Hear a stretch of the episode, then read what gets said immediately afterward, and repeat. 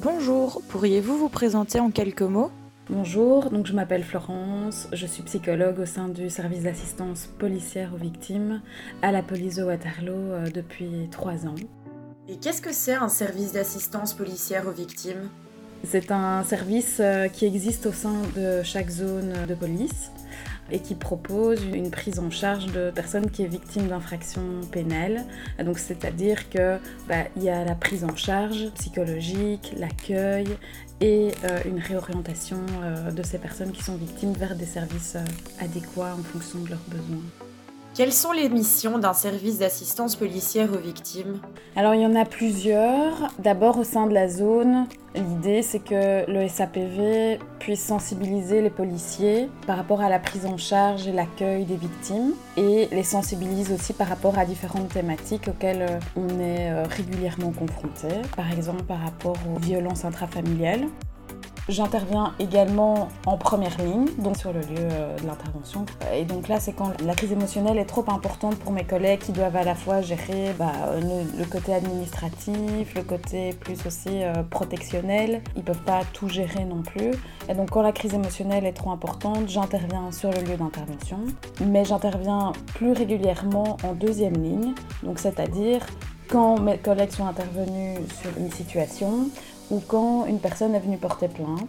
Et donc après, je peux rencontrer les personnes qui sont demandeuses en entretien. Et là, bah, on travaille un peu la demande et les souffrances de la personne qui est victime d'infraction pénale. Mon lieu ne permet pas de faire du thérapeutique. Donc moi, je dois réorienter ces personnes. Enfin, je peux réorienter ces personnes si elles le désirent parce que je ne suis pas du tout dans un service de contrainte vers des, services euh, adéquats qui pourraient répondre à leurs attentes et leurs besoins. Donc je réoriente les victimes vers des professionnels de la santé, mais également vers des professionnels du système judiciaire. Donc ici, la police, on est vraiment au premier stade, euh, donc quand il y a une plainte ou quand il y a une intervention de mes collègues. Et donc en fait, après, mes collègues rédigent un procès verbal qui part au parquet. Et au parquet, il y a également un service un peu similaire au mien, qui s'appelle le service d'accueil des victimes au parquet.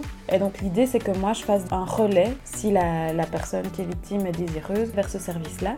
Et ce service-là peut prendre en charge du coup la personne qui est demandeuse et euh, l'accompagner durant tout le temps de la procédure euh, judiciaire. Et donc en fait cette assistante de justice est en lien régulièrement avec le magistrat et donc en fait il y a des informations qui peuvent plus facilement transiter euh, d'un côté comme de l'autre. Pourriez-vous donner un ou deux exemples de situations dans lesquelles vous êtes déjà intervenu?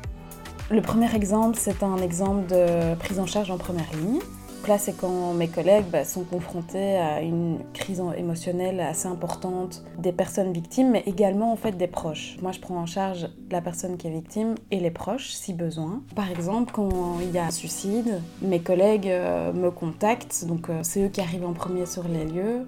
Mais donc moi, je prends en charge non pas la personne qui est victime, mais les proches qui euh, bah, soit étaient sur les lieux, soit qui arrivent par après parce que mes collègues les ont contactés. Et donc l'idée, c'est que moi, je suis là pour eux à ce moment-là dans la crise. Je leur explique un peu ce qui se passe parce que c'est vrai que quand il y a les policiers qui arrivent sur, euh, sur les lieux, c'est un peu compliqué de, comprendre ce qui se passe parce que eux sont pris aussi dans leur travail, ils font toutes les démarches judiciaires et administratives qu'il faut réaliser. Puis il y a des auditions aussi euh, des proches, donc ça peut être euh, lourd et, incompréhensible aussi pour les personnes de la famille. Et donc voilà, moi je suis vraiment là pour répondre aux questions, pour soutenir psychologiquement, émotionnellement, et je suis également là pour l'après. Donc on peut aussi se revoir par après. Donc voilà, ça c'est pour l'exemple de, première ligne.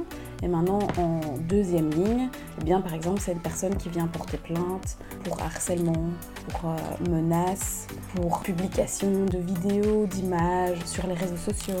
Voilà, tout ce type d'infraction où la personne vient porter plainte, je peux prendre, si la personne est désireuse, je peux prendre en charge euh, cette personne-là pour, euh, ben, comme je l'ai dit, pour un, court temps en entretien et puis après, en fonction de la demande, rediriger vers un professionnel plus adéquat pour en tout cas du thérapeutique si c'est la demande.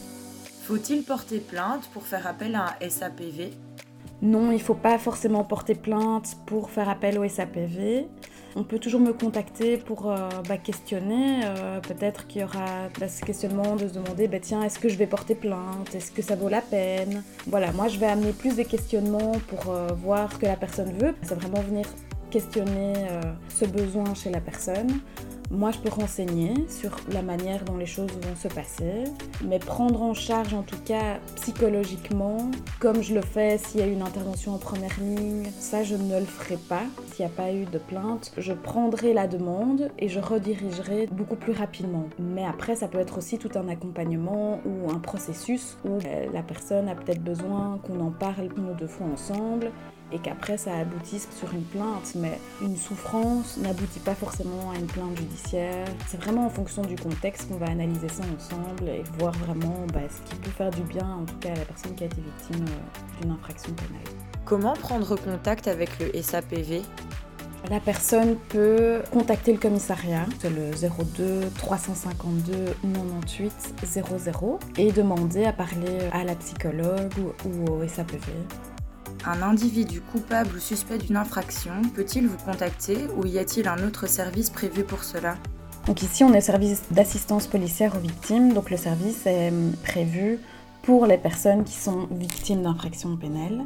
Maintenant, une personne qui est étiquetée comme suspecte ou auteur peut toujours me contacter. Maintenant, en fonction du contexte, je prendrai l'appel ou non. Mais en tout cas, je resterai claire par rapport à mon cadre.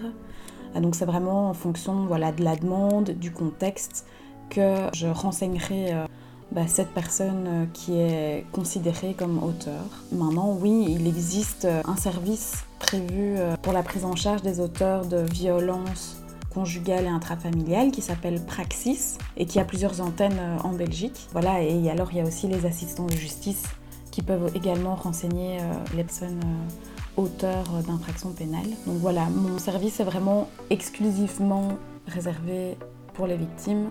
Maintenant, en fonction du contexte, comme je l'ai dit, je peux peut-être renseigner l'auteur, mais en tout cas, mon cadre ici est tenu au secret professionnel, donc je ne divulguerai aucune information par rapport à mes entretiens